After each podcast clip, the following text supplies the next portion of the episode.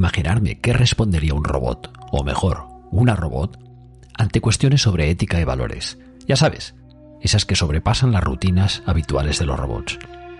Y para ello, he elegido uno de los mejores relatos, basado en hechos reales, sobre ética y valores. La carta que dirigió el jefe indio Seattle de la tribu Suwamish en 1855 en respuesta a otra carta del presidente de los Estados Unidos por aquel entonces, Franklin Pierce. Pierce quería comprar las tierras de los Suwamish en el noroeste de los Estados Unidos, actual estado de Washington. Y claro, Seattle no lo entendió. ¿Lo entendería un robot como Gabriela?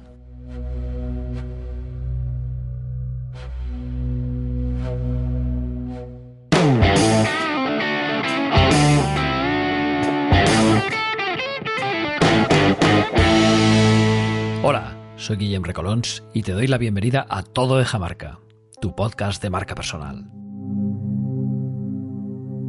Y por si es tu primera vez, te cuento que este podcast va de marca personal, de su proceso de gestión, lo que conocemos como personal branding, de relato personal, de comunicación personal, propuesta valor y todo lo que nos ayude a conocernos mejor, diseñar nuestra estrategia y nuestro plan de visibilidad.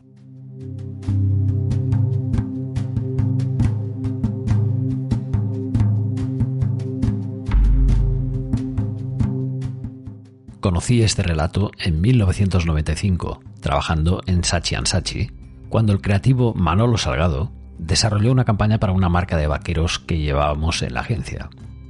Gracias a la maqueta de Manolo, que se ha perdido, es una lástima, que tenía una música eh, épica, que era Bailando con Lobos y la voz de Jordi Brau, pues eh, hoy pude conocer la historia, ¿no? Una verdadera joya. Ante la imposibilidad de recuperar esa maqueta, he hablado con Manolo, he grabado yo esta maqueta que oirás a continuación, añadiendo otra música, ya sabes, por tema de derechos, mi propia voz y eh, además en el vídeo que se puede encontrar en, YouTube, en mi canal o también en el blog, he añadido unas imágenes muy bonitas de la naturaleza que podría rodear las montañas de los Sumamish a mediados del siglo XIX. Dura unos 10-11 minutos, pero vale la pena. Y pasado este relato, vamos a hablar de empatía con la robot Gabriela Fitzgerald, que es una robot que reside básicamente en mi imaginación.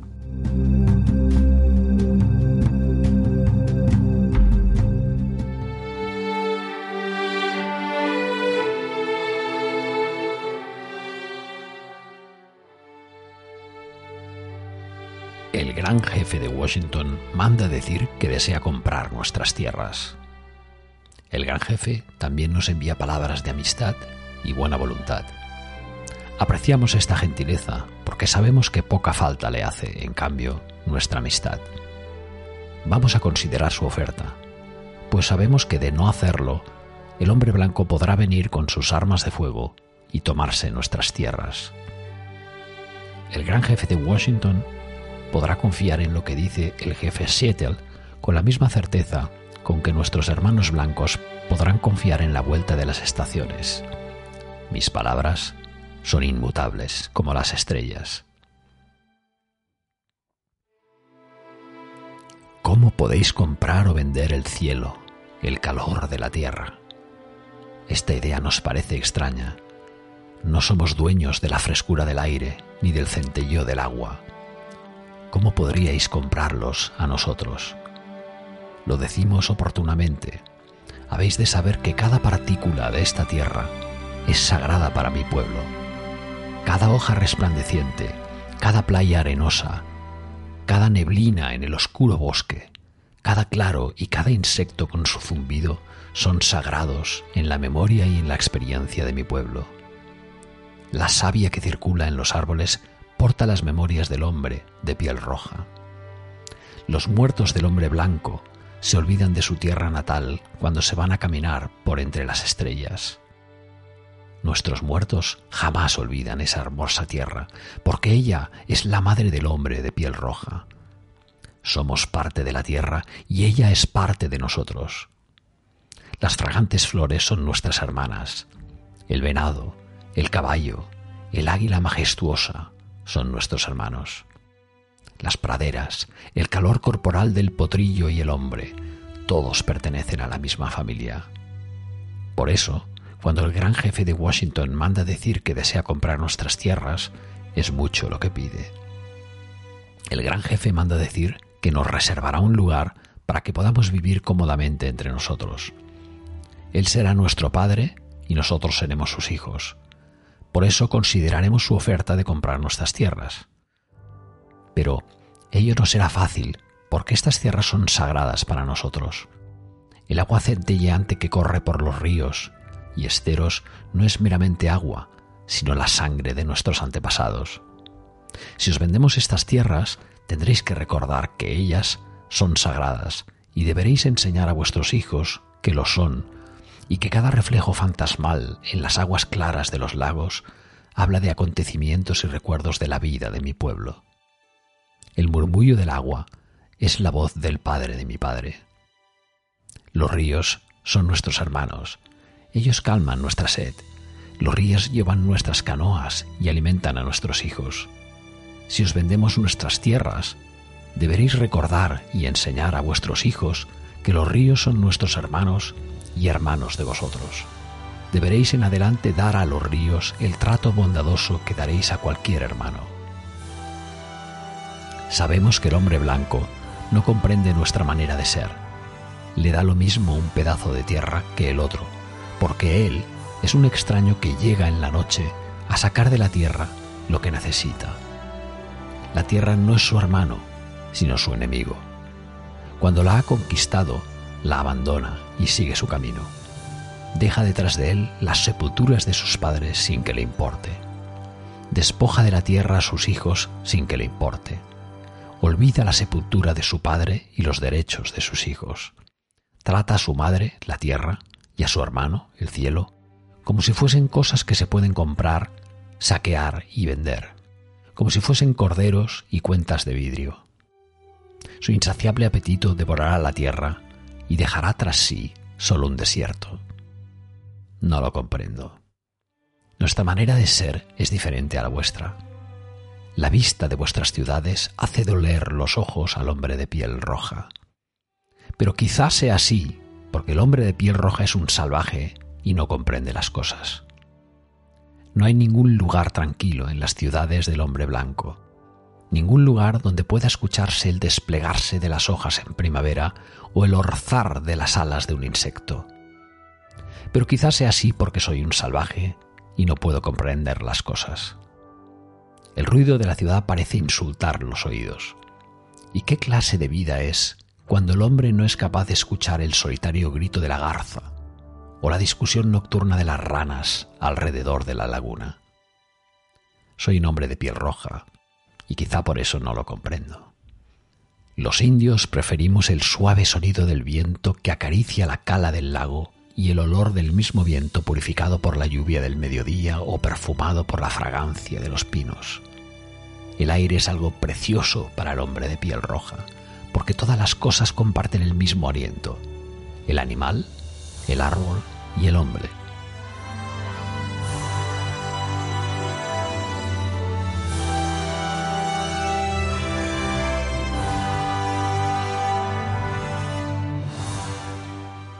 El hombre blanco parece no sentir el aire que respira.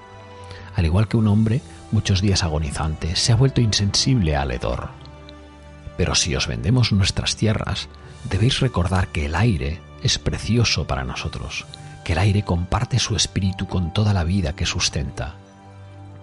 Y si os vendemos nuestras tierras, debéis dejarlas aparte y mantenerlas sagradas como un lugar al cual podrá llegar incluso el hombre blanco a saborear el viento dulcificado por las flores de la pradera. Consideraremos vuestra oferta de comprar nuestras tierras. Si decidimos aceptarla, pondré una condición, que el hombre blanco deberá tratar a los animales de estas tierras como hermanos.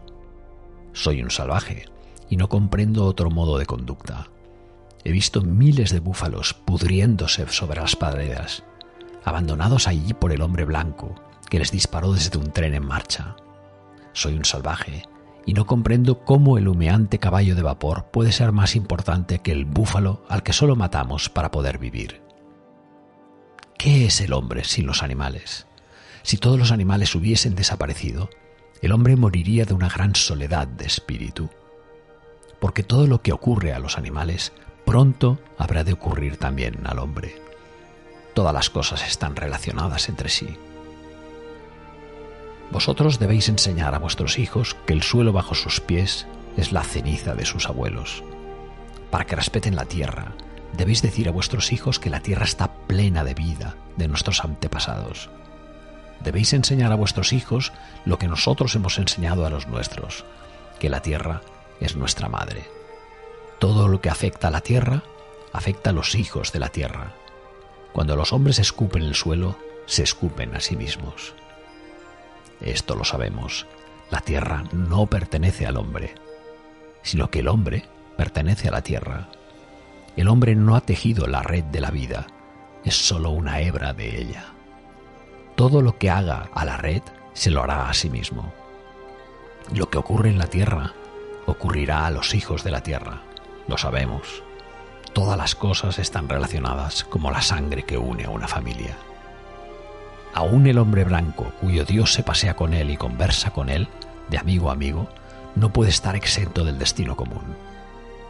Sí, quizás seamos hermanos, después de todo. Veremos. Sabemos algo que el hombre blanco descubrirá algún día, que nuestro Dios es su mismo Dios. Ahora pensáis quizá que sois dueños de nuestras tierras, pero no podéis serlo. Él es el Dios de la humanidad y su compasión es igual para el hombre blanco. Esta tierra es preciosa para él, y causarle daño significa mostrar desprecio hacia su Creador. Los hombres blancos también pasarán, tal vez, antes que las demás tribus. Si contamináis vuestra cama, moriréis alguna noche sofocados por vuestros propios desperdicios. Pero aún en vuestra hora final, os sentiréis iluminados por la idea de que Dios os trajo a estas tierras y os dio el dominio sobre ellas y sobre el hombre de piel roja con algún propósito especial. Tal destino es un misterio para nosotros, porque no comprendemos lo que será cuando los búfalos hayan sido exterminados, cuando los caballos salvajes hayan sido domados, cuando los recónditos rincones de los bosques exhalen el olor a muchos hombres y cuando la vista hacia las verdes colinas esté cerrada por un enjambre de alambres parlantes. ¿Dónde estará el espeso bosque? ¿Desapareció? ¿Dónde estará el águila? ¿Desapareció? Así termina la vida y comienza la supervivencia.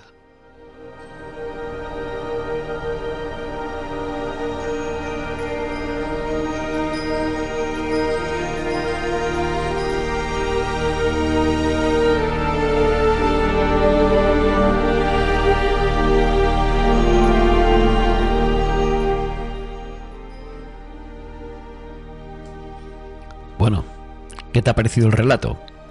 A mí me parece una lección de falta de empatía intercultural, la misma que faltó en las grandes conquistas españolas y portuguesas en América en aquellos siglos XV, XVI, XVII. La cuestión es, ¿por qué nos cuesta tanto entender que no estamos solos en el mundo y que hay culturas distintas a la nuestra, que no son ni mejores ni peores? Y ahora dejadme presentaros a Gabriela Fitzgerald. ¿Quién es? ¿Qué pinta en toda esta historia? Y sobre todo, ¿qué pinta con la empatía? Bueno, Gabriela Fitzgerald, para los amigos Gabriela, es una robot que solo reside en mi imaginación, como os decía. Siempre me la imagino como la Sing Young en su papel de Rachel, una replicante Nexus 6 en la primera versión de Blade Runner, si os acordáis, aquella magnífica película de Ridley Scott del año 1982. La cuestión es que los Nexus 6 estaban preparados para simular emociones humanas como la empatía, y eso, unido a su arquitectura humana, los convertía casi en humanos.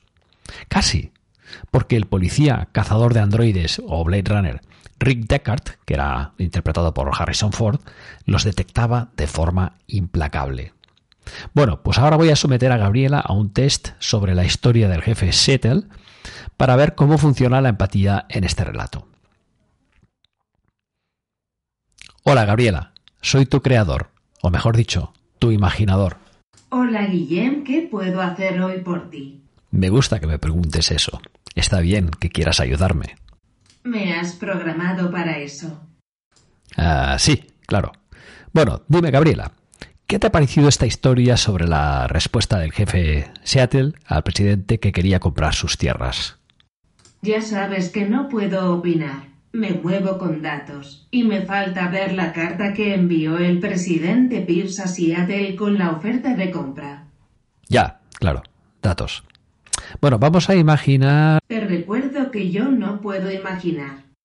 De acuerdo, de acuerdo. Te doy el dato.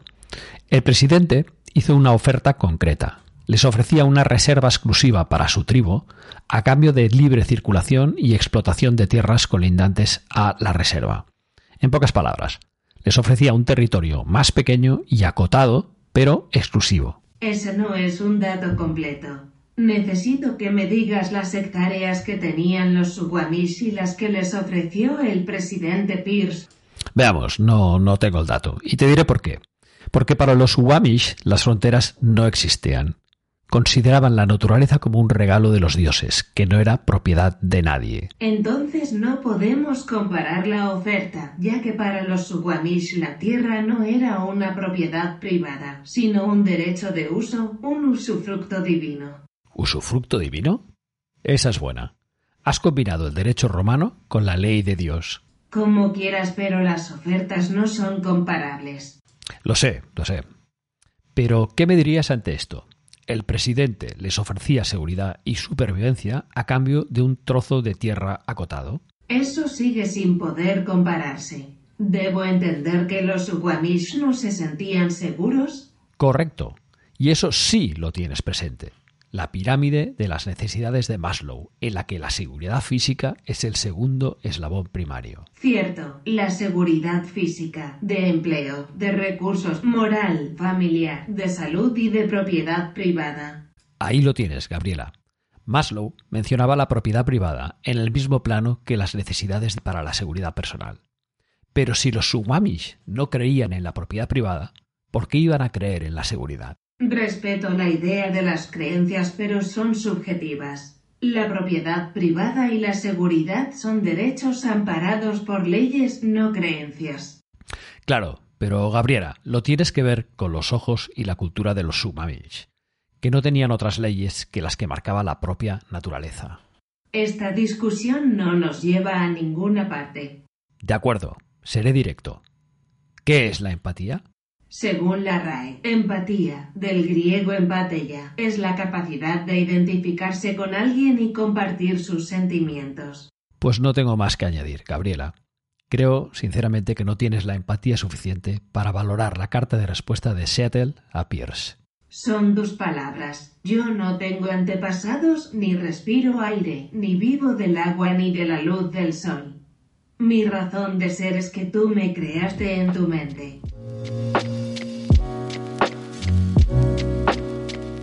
Pues ya lo ves. La misma falta de empatía que muestra la robot Gabriela Fitzgerald la han mostrado y la siguen mostrando muchos de los grandes líderes de la humanidad. Por desgracia no nos faltan ejemplos, como el Holocausto, organizado por Adolf Hitler, y muchos más. Pero también es incurrir en una falta grave de empatía la decisión de un líder, ya sea de los buenos o de los malos, en tu mente, de enviar, por ejemplo, a personas a una guerra para resolver diferencias en lugar de hacerlo mediante el diálogo. En política es recurrente la falta de empatía, que ha sustituido al fair play. Pero hablando de empatía, si su defecto es negativo, ¿qué pasaría con su exceso? Bueno, ya te imaginas que el exceso de empatía tampoco es positivo. Me viene a la mente la serie New Amsterdam de Netflix, eh, que es posible que hayas visto, pero por si acaso no la has visto y para no cometer spoiler, cito la descripción breve que hace Wikipedia, que dice que Max Goldwyn, eh, que es Ryan Egold, ha sido designado como nuevo director médico del llamado New Amsterdam Hospital, el hospital más antiguo de los Estados Unidos. Desde su llegada no tardará en tomar decisiones radicales para mejorar la atención a los pacientes personas infectadas por el ébola, presidiarios y hasta el presidente de los Estados Unidos con la poca financiación con la que cuenta. Pero Max guarda un secreto a sus compañeros. Puntos suspensivos, no cuento más. El caso es que New Amsterdam está basada en el libro 12 pacientes, vida y muerte en el Hospital Bellevue de Eric Meinheimer, un bestseller que a su vez está inspirado en una historia real. La serie debo reconocer que está dejando marca precisamente por la empatía médico-paciente, por el nivel casi exagerado de implicación social de los sanitarios de un hospital. Todo empieza con la pregunta que utiliza el director del hospital, Max Goodwin, al presentarse. Hola, ¿en qué puedo ayudar? He visto la serie junto a mi robot, Gabriela Fitzgerald, y le quiero preguntar un par de cuestiones. Hola de nuevo, Gabriela. ¿Recuerdas la serie New Amsterdam? Claro, Guillem, la vimos juntos. es verdad. ¿Qué te parece el comportamiento de los médicos protagonistas?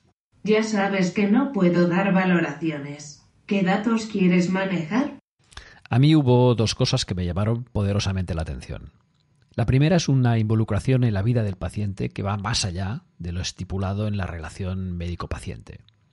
La segunda es que esa relación genera ideas innovadoras y a su vez rentables. El hospital y sus dirigentes utilizan los datos constantemente, y eso les lleva a tomar buenas decisiones. Bingo. Pero resulta que muchas de esas decisiones no encajan en la ley. Es una pena, porque la lógica de la interpretación de los datos debería ser legal. Has dado con la clave. Interpretación no es algo objetivo, es un parámetro cuestionable.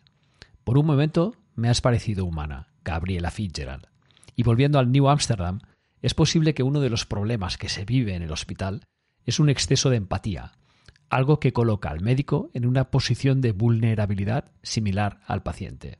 Me cuesta definir si eso es positivo o negativo. Tú me enseñaste que la vulnerabilidad es una cualidad humana que refuerza el liderazgo. Pero cuando miro el significado de vulnerable veo que significa que puede ser herido o recibir lesión, física o moralmente, y eso no parece tan positivo. Depende del contexto, querida Gabriela. Depende del contexto. Bien, y hasta aquí la conversación con Gabriela Fitzgerald, mi robot imaginaria. Ahora eh, deja que te cite literalmente un párrafo de la revista La mente es maravillosa, dirigida por psicólogos, una revista interesante que te recomiendo seguir. Y dice así, la persona con un exceso de empatía es como una antena de largo alcance absorbe y engulle cada emoción que vibra en su entorno lejos de gestionar semejante sobrecarga, se acaba diluyendo en las necesidades ajenas, envenenándose por exceso de compasión hasta el punto de sentir culpabilidad por el dolor que otros experimentan. ¿Qué te parece? Ni poca ni demasiada. La empatía es como la nutrición. Debe existir, pero debe estar equilibrada. En el entorno digital, también existe la empatía, aunque muchos piensen que no, y también existe la falta de empatía. Eh, quien piense que esto solo se da en el mundo real debería darse un paseo por redes sociales y ver a algunos de mis colegas y amigos. Su principal virtud es sencillamente la coherencia. Actúan fuera igual que dentro, agradeciendo cuando deben agradecer, dando respuestas medidas a problemas que les plantean las personas dentro de la red social. Bien, y para terminar este capítulo de hoy me gustaría hablar sobre algunas características de los robots que parece ser que siguen siendo todavía a pesar de los avances de la ciencia más analíticos que sociales. Hay una web que se llama Esmerald Insight, que os recomiendo seguir también si os interesa todo este mundo de la robótica, en la que he sacado un gráfico muy interesante que tengo en el blog eh, que muestra cómo los robots como Gabriela Fitzgerald están súper capacitados para resolver problemas complejos en el área cognitivo-analítica, pero que les queda un largo recorrido para hacerlo en el área emocional-social. Personalmente no solo no me molesta este gap, esta distancia, sino que yo agradezco que los robots estén a nuestro servicio para analizar problemas complejos y de análisis y que nos dejen a nosotros los temas más emocionales y más sociales. Yo creo que cada uno tiene su lugar en este ecosistema. Bueno, y hemos llegado hasta aquí con esta historia tan bonita de, la carta de Seattle al presidente Pierce, con esta otra historia sobre exceso de empatía de New Amsterdam, del hospital, y luego con esta entrevista ficticia con uh, mi robot imaginaria Gabriela Fitzgerald si te ha gustado esta charla con Gabriela Fitzgerald, dímelo, déjame un comentario, ya que así podré preparar nuevos temas y relatos para debatir con ella. Y si te ha gustado este podcast de Guillem Recolón sobre la empatía, no olvides de darle like, comentar y compartir. Un abrazo.